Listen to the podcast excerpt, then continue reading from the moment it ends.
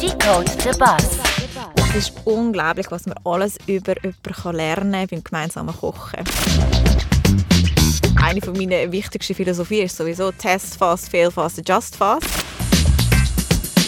Food Waste ist in der ganzen Foodindustrie ein riesiges Thema und es ist auch ein riesiges Drama. Du, ich bin wirklich völlig out of my comfort zone. Decode the Bus. Willkommen bei Decode the Bass. Heute wieder mal im Podcast. Fell Fell bringt das Essen ins Office. Wir kommen mit dem Studio zu dem Office. Drum bei uns ist heute Anna Grassler. Sie ist Co-CEO bei Fell. Die Mitarbeiterkantine kompakt formatiert in einem Kühlschrank im Office. Ich will heute herausfinden, wie man eine so eine innovative Firma erfolgreich führt, was die Kultur von Fellfell ausmacht und was die Vision für die Zukunft ist für Fellfell. Anna, danke, bist du zu uns gekommen. Danke, Fabio, für die Einladung in den Podcast. Ich habe mich sehr gefreut, das mal zu entdecken. Anna, wann bist du das letzte Mal auswärts zu Mittag essen? Ja, das ist eine sehr gute Frage. Es kommt sehr, sehr selten vor. Effektiv war es aber gerade heute Mittag. Gewesen. Wir hatten nämlich Strategy Committee und sind ein bisschen, wir haben uns ein bisschen verredet und sind spät an unseren Fehlfall im Büro gekommen, wo das Team dann schon plus minus leer gegessen hat. Darum sind wir aber in Stacy. Du bist jetzt seit Anfang Jahr CEO respektive Co-CEO von Fellfell. Was ist das wichtigste Learning aus dieser Zeit für dich? Ich bin jetzt schon seit sechs Jahren bei Fellfell mit dabei. Ich habe wirklich mit der Firma mitwachsen. Und das grösste Learning für mich, ich bin nach wie vor ein bisschen am Lernen, ist, ich bin von Anfang an ein sehr ein enges Team mit unserem Gründer, mit dem Emanuel, wo heute eben auch mein Co-CEO ist. Und in den ersten paar Jahren habe ich ihn sehr stark auch vertreten. Das heißt, in schwierigen Situationen, wo er gerade nicht vor Ort war und ich musste eine Entscheidung treffen, ist in meinem Kopf immer das Spiel abgegangen, okay, was würde jetzt der Emanuel machen? Und das habe ich auch erst anfangs von dem Jahr gemerkt, braucht ein bisschen ein Umdenken, weil ich muss nicht mehr überlegen, was würde Emanuel machen, sondern ich kann viel mehr anfangen zu denken, hey, was würde eigentlich Anna machen? Mhm. Und das ist ein bisschen ein, ist vielleicht ein Challenge für mich, aber sehr, sehr ein positiver, wo ich daran auch sehr kann wachsen und mhm. ja, noch viel mehr meine eigenen Ideen oder auch Ideal in die Firma kann reinbringen Also es fühlt sich gut an? Ja, auf jeden Fall. Ja, es fühlt sich gut an und gleichzeitig es ist mehr Verantwortung, entsprechend mehr Risiko, es braucht mehr Mut. Aber ich, mhm. ich bin immer zu haben für einen guten Challenge. Du bist eine Mutige in dem Fall? Ja, ja ich würde auf jeden Fall sagen. Was ist Fellfell? Fellfell hilft Schweizer Arbeitgebenden dabei, bessere GastgeberInnen für das Team zu sein.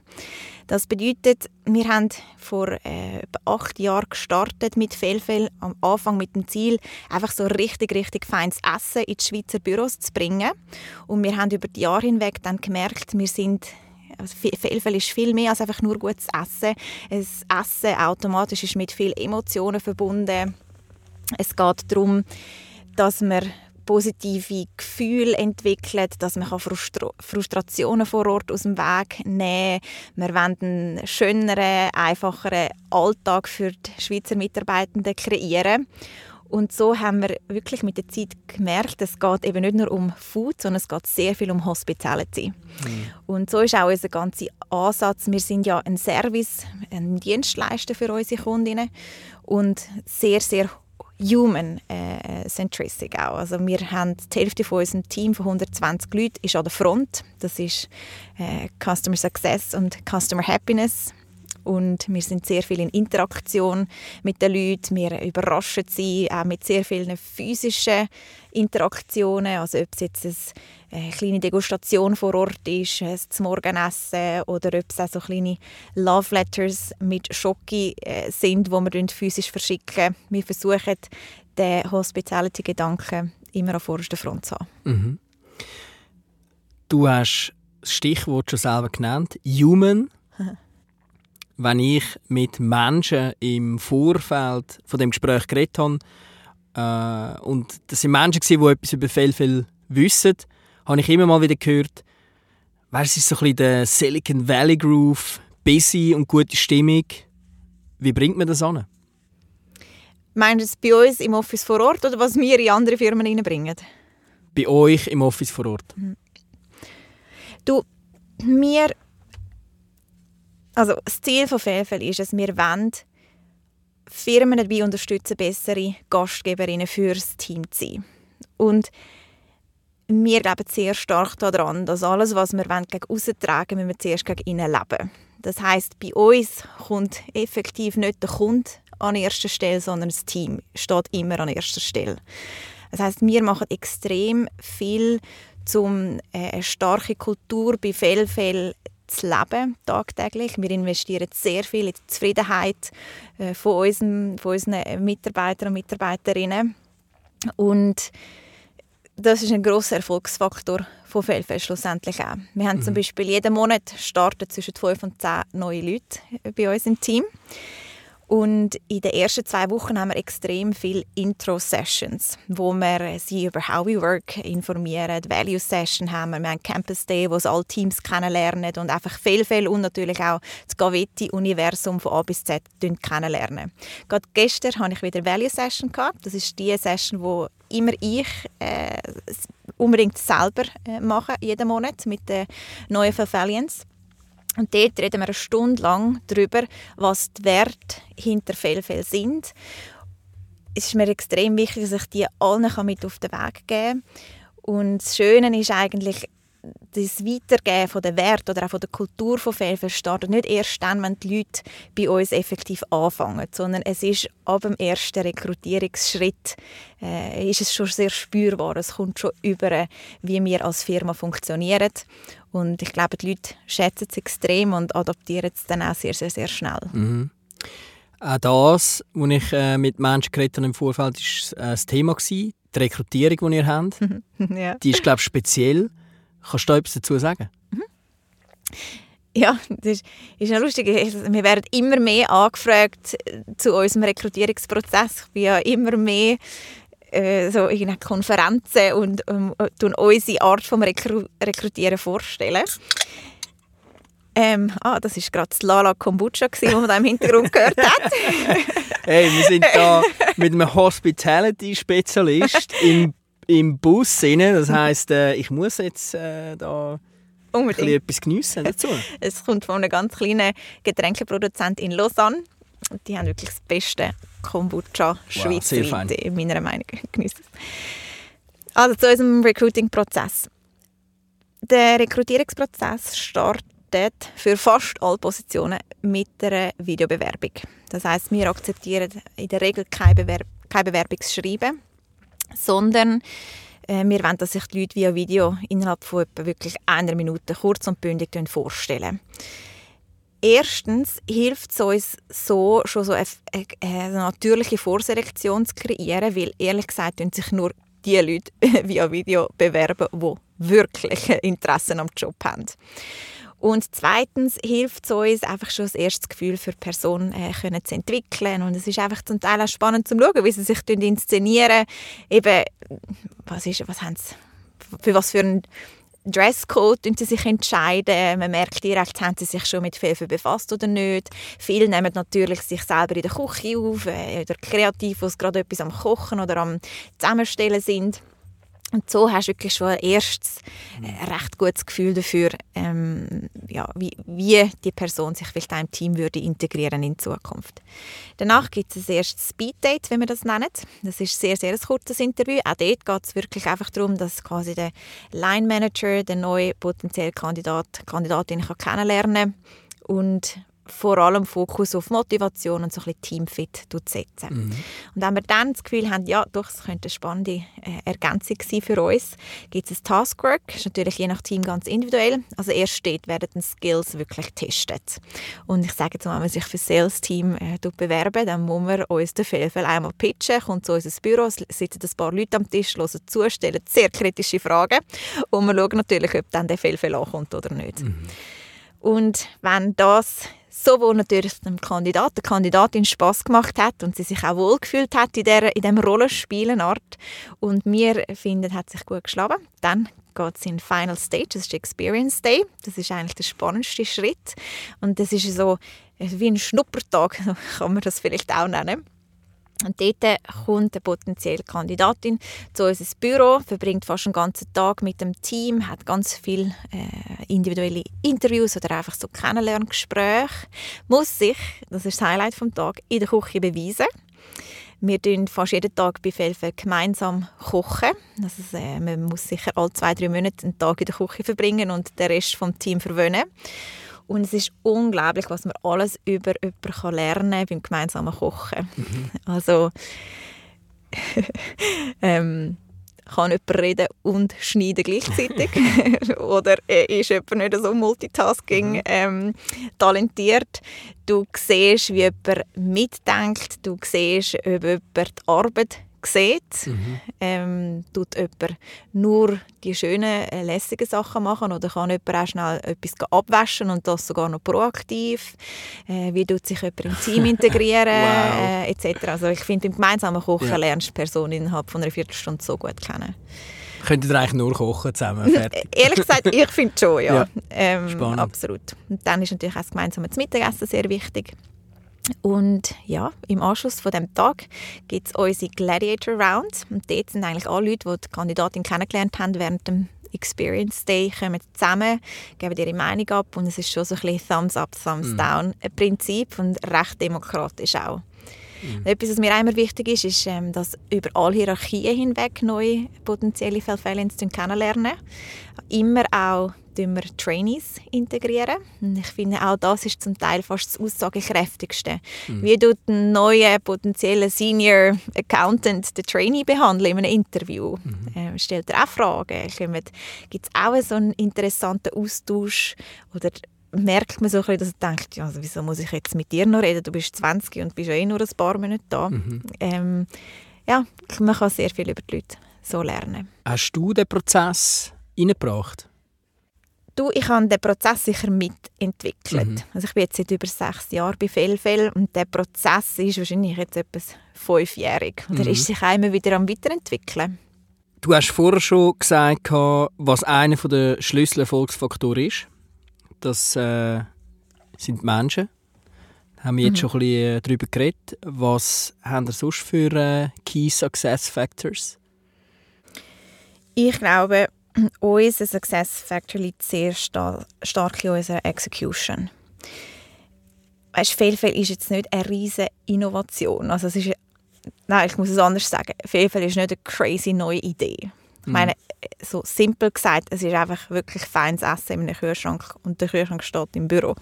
Mhm. Aber die Innovation steckt wirklich in der Umsetzung. Also mhm. wir sind eben, wir sind 120 Leute und äh, so eine unglaubliche Bandbreite an Teams, die hinter Felfer stehen. Also zum einen durch die Food Scouts, die effektiv die frischen Menüs entwickeln, Rezepturen kreieren, immer wieder äh, Wochenmenüs zusammenstellen. Auf der anderen Seite haben wir 16 Softwareentwickler und Data Scientists, die äh, unsere ganzen internen Systeme programmieren und weiterentwickeln und Datengrundlagen schaffen. Dann haben wir fünf Mathematiker, die auf Tagesbasis für alle Kunden individuell berechnen, wer welche Gerichte in welcher Quantität wieder nachgefüllt bekommen im Kühlschrank.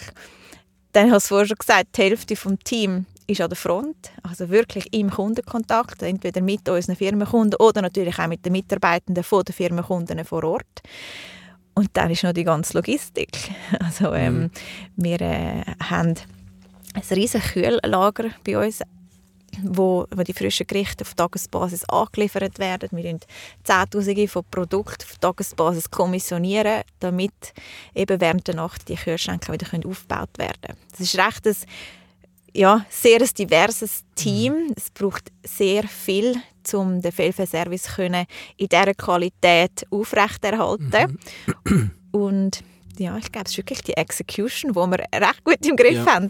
Ein, wirklich so ein äh, Bienenschwarm, der ja wuselt ja. und gut koordiniert muss sein und jeder muss wissen, mhm. was er macht. Genau. Und, und, eben die Werte gut verstehen, oder? Ja. Mhm. Und so ist unsere Organisation aufgestellt. Also wir haben zwölf Teams und die zwölf Teams werden geführt von zwölf Teamleads. Mhm. Und ich leiten die zwölf Teamleads direkt. Das heißt, es ist eine sehr flache Hierarchie und das Ziel ist, dass wir wirklich ein absolutes High-Performing-Team zusammenstellen können, wo die zwölf Teamleads eben genau den Bienenschwarm mhm.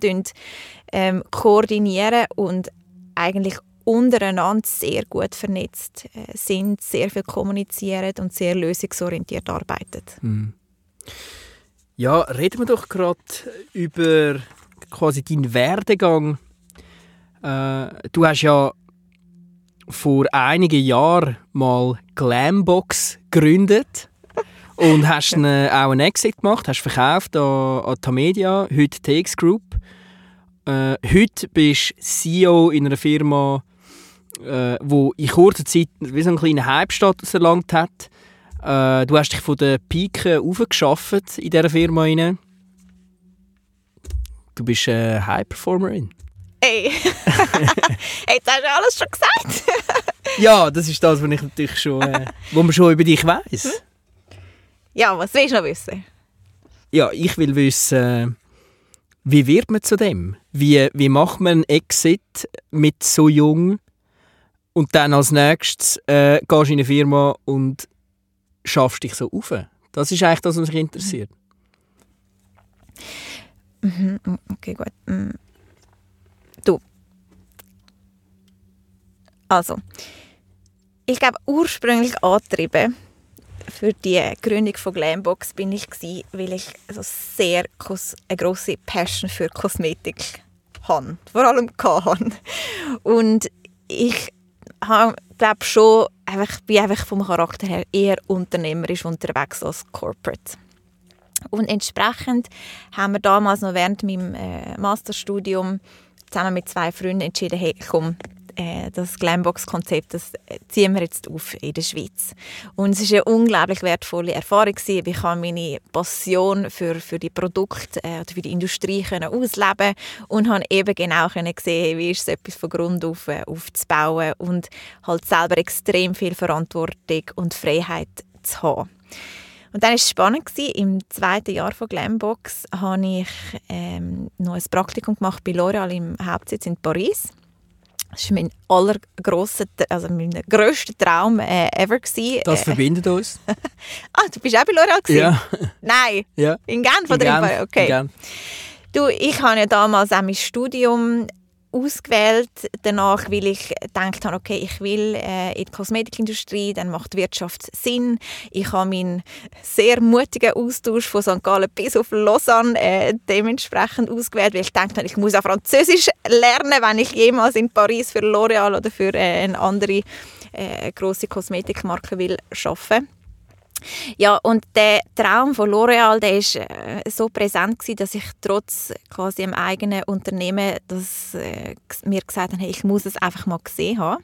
Und dann äh, bin ich also den Tag durch eine Praktikantin bei L'Oréal und in der Nacht Gründerin und CEO von Glambox. Und der Kontrast hat mir dann extrem gut aufgezeigt, dass Corporate-Welt wirklich nicht meine Welt ist. Und dass ich äh, unbedingt in einer kleinen Struktur will arbeiten will, Freiheiten brauche, Effizienz brauche vor allem. Und ja, ich, ich bin so ein sehr pragmatisch lösungsorientierter äh, Macherin-Typ. Äh, und ja, den finde ich nur in ganz kleinen Strukturen. Mhm. Ja, du, und dann ist ehrlich gesagt der Traum von Laura ein bisschen geplatzt. Ich habe dann irgendwie nach dem halben Jahr gemerkt, dass für mich Kosmetik jetzt doch nicht so sinnstiftend ist und bin danach irgendwie äh, so ein automatisch in Food hineingerutscht. Zuerst geholfen. Also, aber Glambox hast du dann... Ja, und Glambox haben wir dann...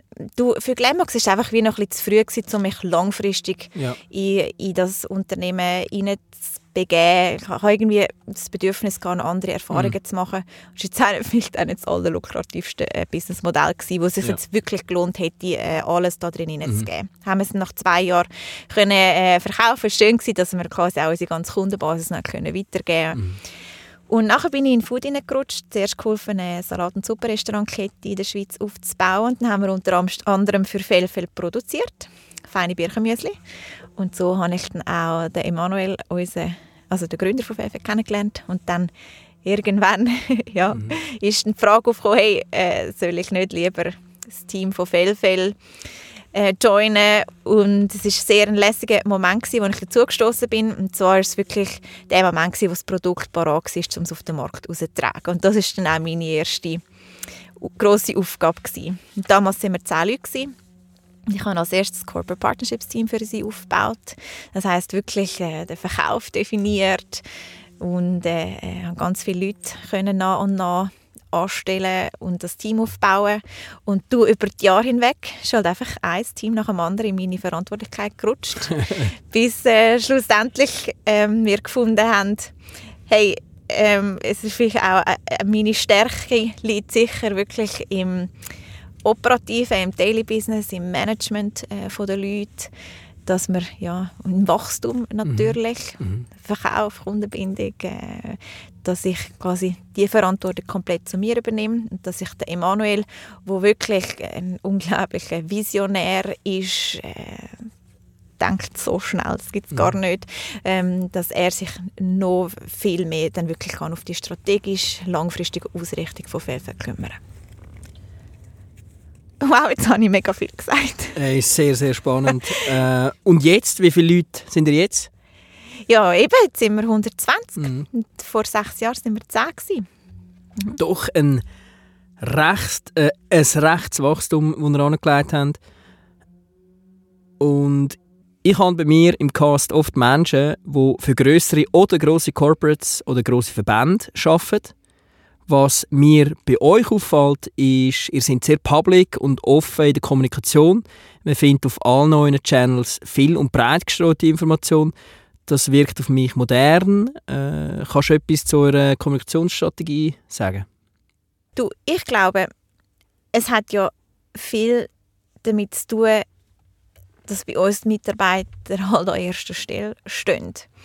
Und wir wollen ja, weißt, was ist das Ziel von Fehlfeld? Das Ziel von Fehlfeld ist es, dass wenn du als Firma dich für Fehlfeld entscheidest, dass du einen Ort schaffst, wo die Leute zusammenkommen können, wo sie sich austauschen können. Du willst ihnen die Sorge wegnehmen, von, dass sie irgendwie am Morgen am 10 Uhr anfangen zu diskutieren, wer geht heute wo geht Mittag essen. Man verliert sich über den Mittag. Ähm, was ich immer ganz schlimm finde, ist, wenn irgendwie jemand noch mega konzentriert das E-Mail am Schreiben ist und um halb eins sitzt man plötzlich alleine im ganzen Büro weil niemand einem gefragt hat, ob man auch noch mitkommen will. Mhm. Mit viel, viel kann man genau das umgehen, weil es die Leute zusammenbringen Und ich, ich denke, das Ziel von uns ist es, dass wir genau das Gefühl von de, vom Gemeinsamen und die Gefühl von Freude in den Arbeitsalltag äh, hineinbringen können, auch über unsere Kommunikationskanäle kommunizieren. Also eben, es ist sehr viel mhm. Humor immer mit dabei, sehr,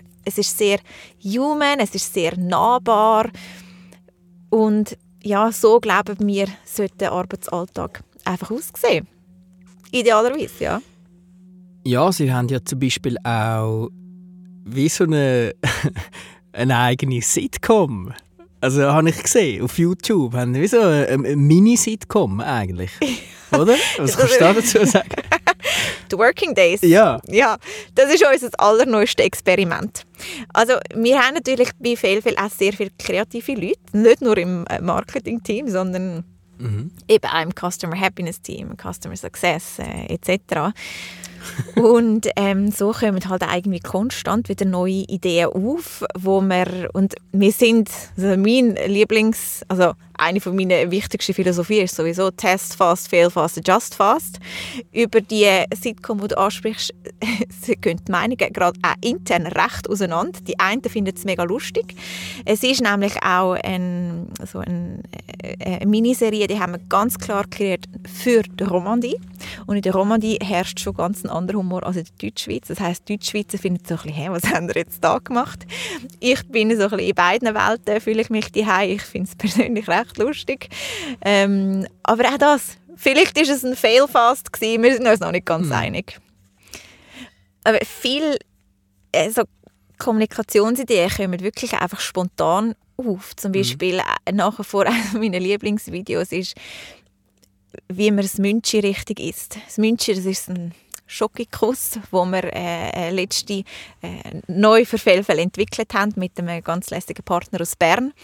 Und wo wir dann angefangen haben, im Fellfeld zu haben, bin ich mal durchs Büro gelaufen und habe irgendwie ein, zwei Leute gesehen, das Münchi essen. Das ist immer eine rechte Sauerei, weil irgendwie das, ähm, die, äh, wie nennt man die, die weiße Füllung landet schon ein bisschen überall im Gesicht. Mhm. Und nachher ähm, hatte ich gerade ein Meeting mit der Michelle, sie kreiert sehr viel von unserem Content. Und dann haben wir gefunden, hey, weißt du, es wäre doch so lustig, wenn wir mal ein How to Eat the Münchi äh, wieder würden machen Und das ist nachher wirklich innerhalb von einer halben Stunde haben wir das produziert gehabt. und das, das sind halt so ein die ad hoc spontane äh, Content-Ideen, die dann zum Teil einfach am allerbesten mhm. ankommen. Das müsst ihr unbedingt schauen. Wie machen ihr dann äh, sonst Marketing? Du, los. Ich persönlich glaube halt sehr stark, das Zentrum von gutem Marketing ist einfach ein verdammt gutes Produkt. Mhm. Das heißt, wir investieren vor allem einfach in Fehlfälle selber. Also, dass die Menüs fantastisch sind, dass wir immer wieder neue, äh, spannende Partnerköche finden und mit ihnen zusammenarbeiten können, dass wir jede Woche Neuheiten kann entdecken kann, dass einfach die Qualität der Menüs selber konstant also sogar immer noch besser äh, wird. Und das Gleiche ist auf der Seite Service. Ich meine, unser Customer Happiness Team sind die, die sich um die ganzen Endkunden und Kundinnen in der Schweiz kümmern. Das sind 20 Leute, mhm. wo, äh, und die machen halt nicht Customer Support, die machen Customer Happiness. Ja. Und das ist wirklich einfach Next Level. Ja. Also wir haben so eine Reaktionszeit auf E-Mails von maximal 15 Minuten. Und was Schöne am Federfell ist, es, ist, klar, es, ist es geht um Food, aber es ist ein sehr digitales Produkt. Das heißt, mit einem Klick kann man unter Umständen die Suppe zurückerstatten, falls du gefunden hast. Also die ist jetzt wirklich viel salzig für meinen Geschmack und ich kann dann auf dem zweiten Klick kann ich dann noch einen Brownie gut schreiben, wo du dir am Federfell kannst holen. kannst. Das Ziel ist wirklich, dass man mit einer sehr humanen Interaktion die Leute und unsere Kunden und Kundinnen sehr glücklich machen können. Und jetzt habe ich von lauter Reden die Frage vergessen, die du überhaupt gestellt hast. Ah, was Marketing ist für uns. Genau. Ja, voilà, einfach ein richtig gutes ja. Produkt. Du hast sie beantwortet.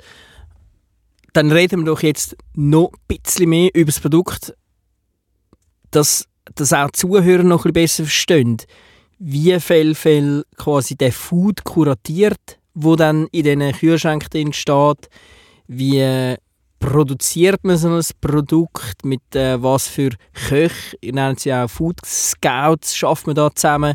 Einfach so ein bisschen, dass Menschen daraus auch verstehen, wie das alles entsteht, was dann schlussendlich dort im Kühlschrank steht. Du, von Anfang an, seit der Gründung von Fevel, war für uns klar gewesen, dass wir nicht wie eine Kantine sein wo eine grosse Küche ist, wo sowohl irgendwie das Kackens und Hörnli als auch die Lachs-Pokeball kochen. Wir wollen im Fellfell ganz viele verschiedene Lieblingsrestaurants vereinen. Das heißt, das Ziel ist, dass wir jede Woche mit ganz vielen verschiedenen Partnerköchen zusammenarbeiten, die natürlich auch sehr spezialisiert sind. Das heißt, Tenz macht natürlich nur tibetische Momos für uns. Nagomi macht nur japanische Spezialitäten. Der Giovanni der macht nur süditalienische äh, Gerichte etc. Mhm. Und das heißt, bei uns intern haben wir ein Team von Food Scouts. Das ist ähm, ein ganz lässiges Team. Natürlich, das sind die, äh, wo zum einen wirklich so Trend Scouts sind, sind Köche, sind natürlich äh, Lebensmitteltechnologen, die auch für die ganze Food Safety verantwortlich sind. Und sie sind die, die immer wieder neue Partnerköche suchen, onboarden, mit ihnen gemeinsam neue Rezepte entwickeln und eben dafür sorgen, dass, wenn du am Morgen an Fehlfell anlaufst, du jede, jede Woche wieder etwa 25 neue Produkte kannst entdecken mhm.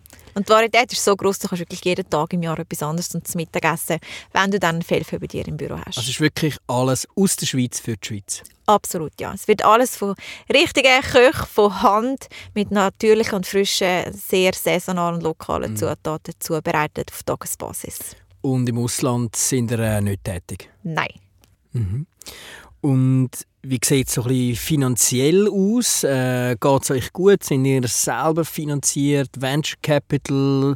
Ihr sind 120 Leute. Äh, kostet das ein bisschen etwas? Hey, da bin ich auch und ähm, Emanuel sehr dankbar. Wir, wir haben keine äh, weiße äh, Backups, sondern Mhm. wir sind wirklich nur privat finanziert, also durch verschiedene private Investoren äh, und das ein, zwei Family äh, Businesses, die uns unterstützen. Und das Schöne ist, Fehlfehl ist auch nach wie vor äh, zu einem grossen Teil im Besitz äh, von Emanuel und, und natürlich seiner Frau äh, der Daniela. Und entsprechend sind einfach unsere Entscheidungswege so kurz Ja. und ja, wir sind sehr unabhängig als, als Firma. Gibt es ein Menü, das überhaupt nicht funktioniert hat im Kühlschrank? Du, bevor es das Menü wirklich in die Fellfels der ganzen Schweiz schafft, ist es relativ ein langer Prozess. Also nur schon bevor wir das Rezept finalisiert haben, läuft es sicher dreimal durch unser Foodscouts-Team durch, weil wir natürlich Rezepturen wirklich optimieren, zusammen mit den Partnerköchen. Es braucht noch ein bisschen mehr Parmesan, ein bisschen mehr Salz, sind zu al dente etc. Und danach tun wir neue Kreationen in einem äh, kleinen Pool von etwa 25 Testfällen testen. Die Testkunden wissen übrigens nicht, dass sie Testkunden sind. Okay. Und das heißt, wir sehen dort dann in einem recht kleinen äh, Bereich, wie gut dass es jetzt eine neue Kreation ankommt. Und dann gibt es natürlich immer ein paar Menüs, wo man dann dort merkt, okay, ist jetzt doch ein bisschen zu avantgarde äh, gewesen, vielleicht das Menü oder ja, irgendwie doch zu ausgefallen oder vielleicht manchmal kann es auch ein visueller Aspekt sein, dass es irgendwie einfach nicht so aussieht, wie sich der Kunde vielleicht vorstellt. Und erst wenn es ein Menü durch die Testkunden geschafft hat, dann okay. wir es ausrollen. Mhm. Also der blaue Chia-Pudding ist zum Beispiel etwas, das ist nicht so gut Der blaue. Chia-Pudding. Ja. Also ist natürlich Ja, das so klassisches, anmächelig. so ein klassisches Trendprodukt, oder? Ja. Wo, äh, wo aber schlussendlich wirklich nur die wenigsten Leute äh, auch wirklich lässig finden. Okay, also bei, bei uns im Office würde es sicher äh, jemand sehr cool finden, der die ganze Zeit äh, Chia-Puddings isst. Äh, Stichwort Nachhaltigkeit müssen wir natürlich ansprechen. Äh, vor ein paar Wochen ist in 20 Minuten ein Bild veröffentlicht worden mit einem Berg von Bu Food Waste, von Fellfell. Was äh, kann man da dazu sagen? Ist, ist das ein Thema bei euch, Food Waste, oder weniger? Also passiert es oder passiert es nicht? Hey, ich meine, klar ist Food Waste ein riesiges Thema. Äh, Food Waste ist in der ganzen Foodindustrie ein riesiges Thema und es ist auch ein riesiges Drama. Ähm, ich kann dir kurz erklären, wie es bei uns, oder Ja. was bei uns abläuft. Oder? Ich meine, erstens, ich glaube, ein grosser Vorteil von Fehlfällen ist es, dass bei uns ist ja alles datenbasiert. Das heißt, wir haben einen so einen riesigen Berg von Konsumdaten bei uns im Hintergrund, wo unseren Mathematikern natürlich erlaubt, mit Hilfe der Algorithmen wirklich auf Tagesbasis die Füllmengen so gut wie möglich zu optimieren für jeden einzelnen Kühlschrank in der Schweiz. Also wird jeder individuell bestückt. Und nachher ist es so, wir wollen ganz klar ultrafrische Menüs anbieten. Und die sind halt etwa drei Tage haltbar. Also so wie wenn du etwas kochst, du das Tupperware den Kühlschrank maximal drei Tage. ist noch eine gute Faustregel. Und wir können den Food Waste jetzt wirklich im Vergleich zu sonst, äh, zu Restaurant oder zu einer Kantine, zu der Foodindustrie extrem gut optimieren, weil wir auf Tagesbasis füllen. Ähm, das heißt, wir können jeden Tag sehr gut reagieren und genau das nachfüllen, was äh, quasi gegessen worden ist. Und die Wahrscheinlichkeit, dass nach diesen drei Tagen äh, die Gnocchi äh, vom Giovanni, wo wir am Montag reingefüllt haben, immer noch dort sind, ist relativ tief. Das heisst, der Durchlauf die ganze Woche durch ist äh, sehr, sehr gut. Und dann am Freitagnachmittag ab um 3 haben wir unsere Happy Hour. Dort ist nachher alles zum halben Preis, alles was frische Menüs Ja. sind. Das ist so wie unser eigenes Too Good To Go, ein bisschen. Und du, wir versuchen immer wieder längere Haltbarkeiten zu erreichen bei den Menüs. Also weißt, irgendwie, es gibt so ganz kleine Tricks, zum Beispiel es sieht zwar schön aus, wenn auf dem Momos oben drauf noch ein frischer Schnittlauch äh, zerstreut wird, aber sobald du frisches Kraut in, in ein Menü reinbringst, ähm, äh, hast du ein bisschen ein Haltbarkeitsproblem. Das heißt, wenn man zum Beispiel frische Kräuter verzichten, ist es so ein bisschen äh, aber das wird natürlich alles immer st stark kontrolliert von unseren äh, Food Safety Spezialisten.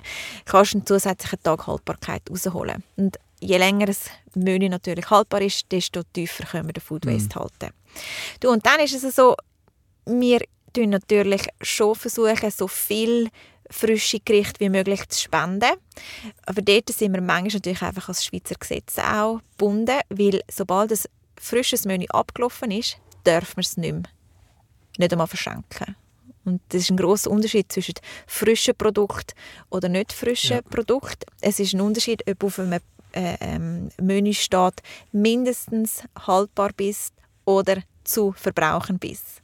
Und äh, zum Beispiel auf einer Milchpackung steht äh, oft mindestens haltbar bis. Das heißt, wenn du die Milch hast, kannst du am nächsten Tag noch mal schauen oder eine Woche später schauen, ob es echt noch gut ist. Aber bei ultrafrischen Menüs ist das einfach nicht der Fall. Und weißt, es macht eine Art auch Sinn, dass es ein Lebensmittelgesetz gibt, weil die sind primär ja da dazu da, zum Konsumenten und Konsumentinnen zu schützen, oder?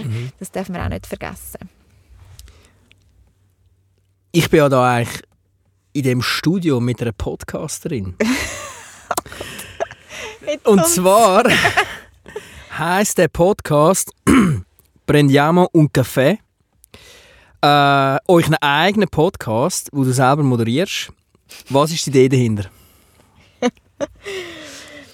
Also ich muss vorab kurz sagen, der Podcast ist der grösste Stressgenerierungsfaktor, den ich kann in meinem Wow. viel, viel Alltag. Kann ich sagen, du hast viele Tasks Ja, und das ist der grösste Stressfaktor. ja. Okay, gut. Wieso?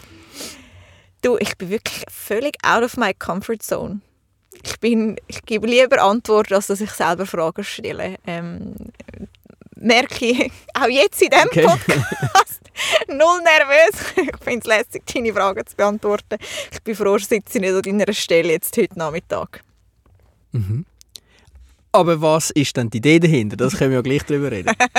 Ja, du, das ist, ähm, unsere Idee ist, wir haben so gefunden, hey, jetzt haben wir ja Anfangsjahr Gavetti lanciert. Und ich meine, das Ziel von Gavetti ist natürlich ähnlich wie das Ziel von Felfel, es soll Leute zusammenbringen. Wenn wir so, Erklär doch schnell Gavetti. also, Gavetti, das ist unser einfach wunderbar feine Bürokaffee, wo wir unseren Kundinnen anbieten als quasi so wie ein Zusatzservice, wenn du eh schon Fellfell äh, bei dir im Büro hast, wieso nicht auch gerade noch einfach den allerbesten Kaffee deinen Mitarbeitenden anbieten, ist äh, die Idee. Und wir selber haben natürlich bei Fellfell eine ganz lässige Kaffeebar und früher haben wir eine eigene Barista gehabt, wo der ganze Tag das Team verwöhnt hat. Unterdessen haben wir Gavetti, weil es ist die Qualität wie von einer Barista aus dieser äh, Kaffeemaschine mit diesen feinen Bohnen. Und bei einer Tasse Kaffee trifft man sich, tut man sich austauschen und wir haben irgendwie gefunden, das ist so eine lässige Grundlage, um einen Podcast zu kreieren, wo wir uns eben mit einigen spannenden Kunden und Kundinnen aus dem Fellfell-Universum können unterhalten über ganz diverse Themen. Gut, dann äh, hört doch mal rein in den Podcast mit der Anna als Moderatorin. Wie relevant ist es für Fellfell, Trends frühzeitig zu erkennen? Food Trends.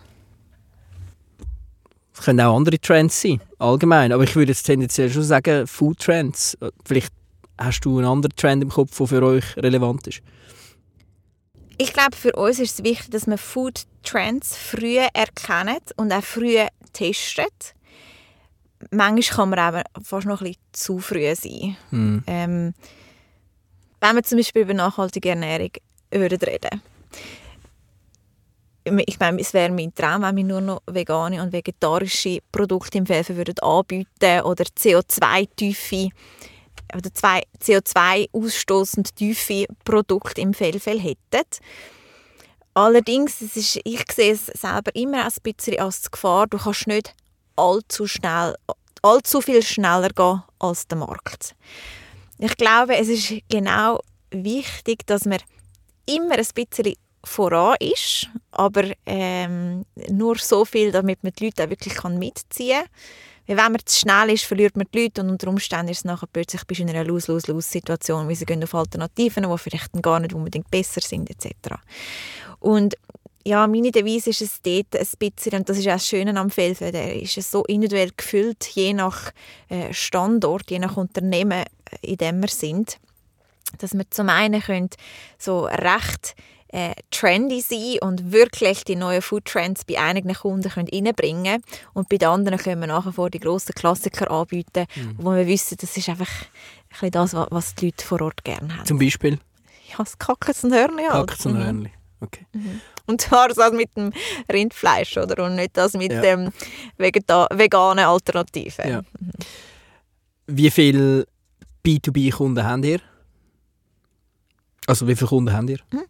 Du, wir haben um die 650 Firmenkunden. Mhm. Und einige von ihnen haben natürlich mehrere Fehlverkehrsschränke, entweder direkt in einem Raum oder auf verschiedenen Stöcken im Gebäude Sind die grossen Corporates? Ja, zum Teil grosse Corporates oder solche, die vielleicht auch wirklich noch einen grossen Teil des Konsums zusätzlich subventionieren und einfach sehr viel Menge brauchen vor Ort. Oder einige haben natürlich sehr viele Standorte über die ganze Schweiz verteilt, wo wir beliefern. Ja, und immer mehr entscheiden sich natürlich auch dafür, dass sie einen feinen Kaffee ihren Leuten offerieren. Klar. Und welches ist denn so ein bisschen euer Marktumfeld? Was, was sind die Konkurrenten von euch? Du, bei den grossen Firmen sind Konkurrenten natürlich Kantinenbetreiber.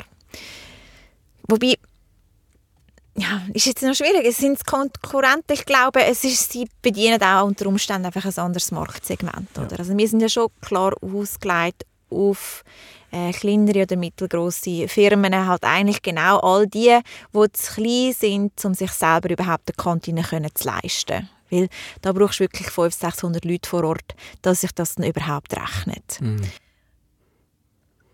Und jetzt in den sechs Jahren, wo du bei Fellfell bist, hat sich da der Endkunde oder die Endkundin stark verändert oder ist das alles etwa gleich geblieben? Hey, sehr viel hat sich ehrlich gesagt nicht verändert. Ich glaube schon, dass es immer mehr ein Nachhaltigkeitsbewusstsein gibt. Also wenn ich jetzt auch unseren Produktemix anschaue, haben wir heute sicher sehr viel mehr vegetarische und vegane Gerichte, die wir anbieten und die auch sehr beliebt sind. Also gerade diese Woche haben wir so ein äh, Red Thai Curry, äh, wo wir in Kollaboration mit dem Tibits entwickelt haben. Das ist ein veganes Menü, das ist Topseller seit dem Montag.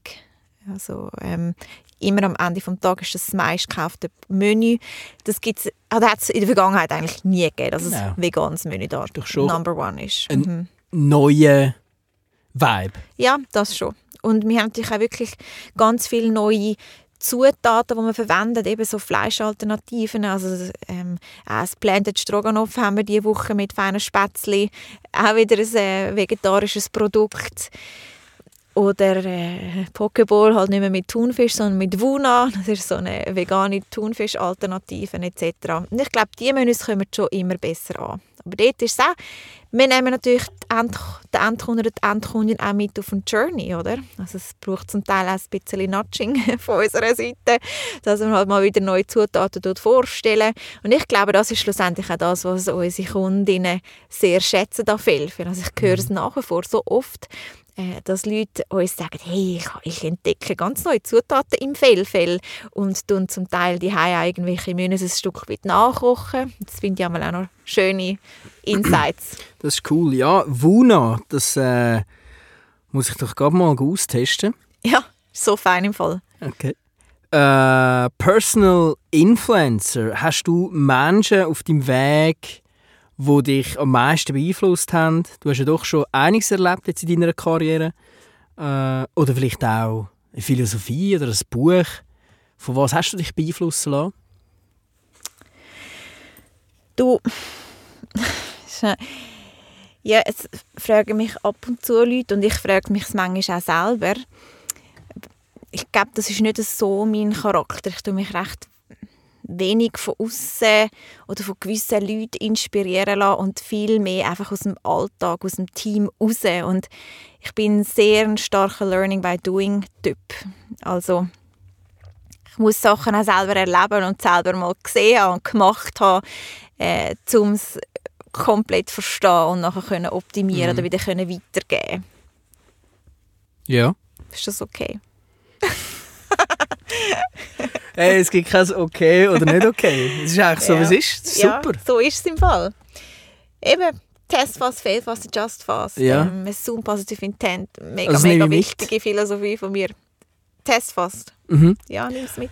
Also weißt Das machst du ja auch mit im Podcast. ja, das Oder? ist, weißt, es gibt immer wieder Sachen, wo man eigentlich schon ein bisschen macht. Und dann hörst du es, zum Beispiel im eigenen Podcast oder sonst noch oder wenn ich ein Buch lese oder was immer, denkst du, ah, okay, das ist wie so ein Konzept, das es gibt. Und dann kannst du es noch besser verinnerlichen. So ist es bei mir auf jeden Ja, Fall. So ja, funktioniere ich. Äh, das, was du jetzt gesagt hast, äh, finde ich cool. Du, Und sonst, ich lese sehr gerne Bücher und ich verschenke extrem viele Bücher. Ähm, und es passiert auch ab und zu, dass das ganze Fehlfeld-Team irgendein Okay. Buch auf dem Tisch Aber dann lässt du dich doch inspirieren von einem Buch. Oder? Ja, von Büchern, ja, doch, das schon. Aber ich habe jetzt nicht so ein Idol Okay. oder so vor mir. Äh, was sind denn so deine persönlichen Ziele, die du noch hast? Du, mein grosser Inner Driver ist Nachhaltigkeit. Und zwar ökologische Nachhaltigkeit, Klimawandel. Ich habe auch meinen Master schon in äh, nachhaltigem Entrepreneurship mich spezialisiert äh, damals. Triple Bottom Line, das ist auch eines meiner Lieblingskonzepte. Es macht einfach nur Sinn, auch zirkuläre Wirtschaft. Und du hast mich am Anfang gefragt, was sich verändert hat, seit ich in dieser Co-CEO-Rolle bin. Mhm. Und es ist eben genau das, dass ich jetzt meine eigenen Ziele wirklich in die Firma reinbringen kann. Und das ist jetzt wirklich die äh, ökologische Nachhaltigkeit. Also wir haben, und das ist eben wieder genau das Schöne daran, dass wir nachher vor ein Familienunternehmen sind, äh, im Privatbesitz. Wir haben sehr schnell Entscheidungsweg. Und für mich ist, äh, vor allem in den letzten paar Monaten, ist es mir nochmal so klar geworden, also ich meine, wir stehen vor einer riesigen Challenge, äh, wenn du den Klimawandel anschaust. Und für mich es gibt drei Players, die könnten das Ruder umreißen. Es ist entweder der Staat, glaube ich leider nicht dran, dass äh, uns die Regierung, also nicht nur die Schweiz, sondern auch leider alle anderen Länder, wird retten. Es ist einfach zu politisch, zu langsam, zu viele Akteure, wo sie irgendwie müssen Rücksicht darauf nehmen Und die Erde ist nach wie vor nicht ein Main Stakeholder von der Politik. Dann gibt es die Individuen, ich glaube auch Individuen ähm, werden sich nicht verändern. Es ist extrem schwierig, äh, das Verhalten der Leute nachhaltig zu verändern und zu beeinflussen. Ähm, weil wir sind einfach Menschen und wir sehen die Gefahr nicht, außer sie ist wirklich irgendwie vor unserer Nase und auch dann äh, verschwindet die Gefahr wieder kurzfristig aus der Sicht und das, Verhalten verändert sich wieder äh, rückgängig. Das heißt, es bleiben eigentlich genau die Unternehmen und die UnternehmerInnen, die wirklich, wirklich einen Unterschied machen können. Und für mich ist es extrem wichtig, dass wir als Fehlfeld genau diese Verantwortung können übernehmen können und können dafür sorgen, dass wir das Ruder können umreißen und ja, einen weiterhin belebbaren Planet können hoffentlich preserven. Alright, ein anspruchsvolles Ziel, aber auch ein schönes Ziel. Wir sind am Ende von dem Gespräch. Ich nehme mit, Test fast, fail fast, adjust fast. Ich muss Wuna probieren. Und äh, ich muss unbedingt mit Bewerbenden anfangen kochen. Hey, das musst du ausprobieren. Und du gibst mir Bescheid, wie es für dich war. Mach ich. Es war äh, sehr inspirierend. gewesen. Äh, das war Decode Bass gewesen mit der Anna Grassler. Mein Name ist Fabio Emch. Bis zum nächsten Mal. Podcast. Decode the Bus.